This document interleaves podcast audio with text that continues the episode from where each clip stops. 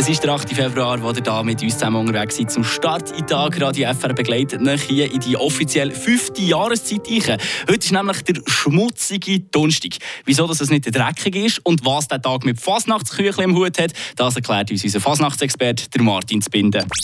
Eine Portion Wissen für einen Start in den Tag. Schlauere Tag mit Radio FR. Da sind wir genau bei meinem Thema.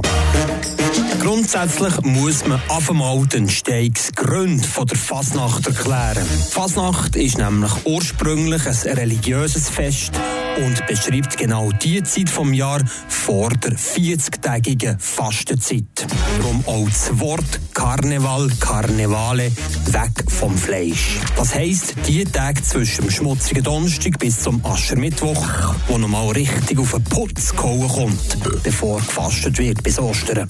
Viele denken jetzt, dass schmutzig das hochdeutsche Wort für dreckig ist. Wrong answer. Tatsächlich aber kommt der Ursprung aus dem Altalemannischen, wo schmutzig so viel wie fettig hat bedeutet. Am ersten Fasnachtstag wird nämlich traditionell sehr gern fettig gegessen, wie zum Beispiel Fasnachtsküchli.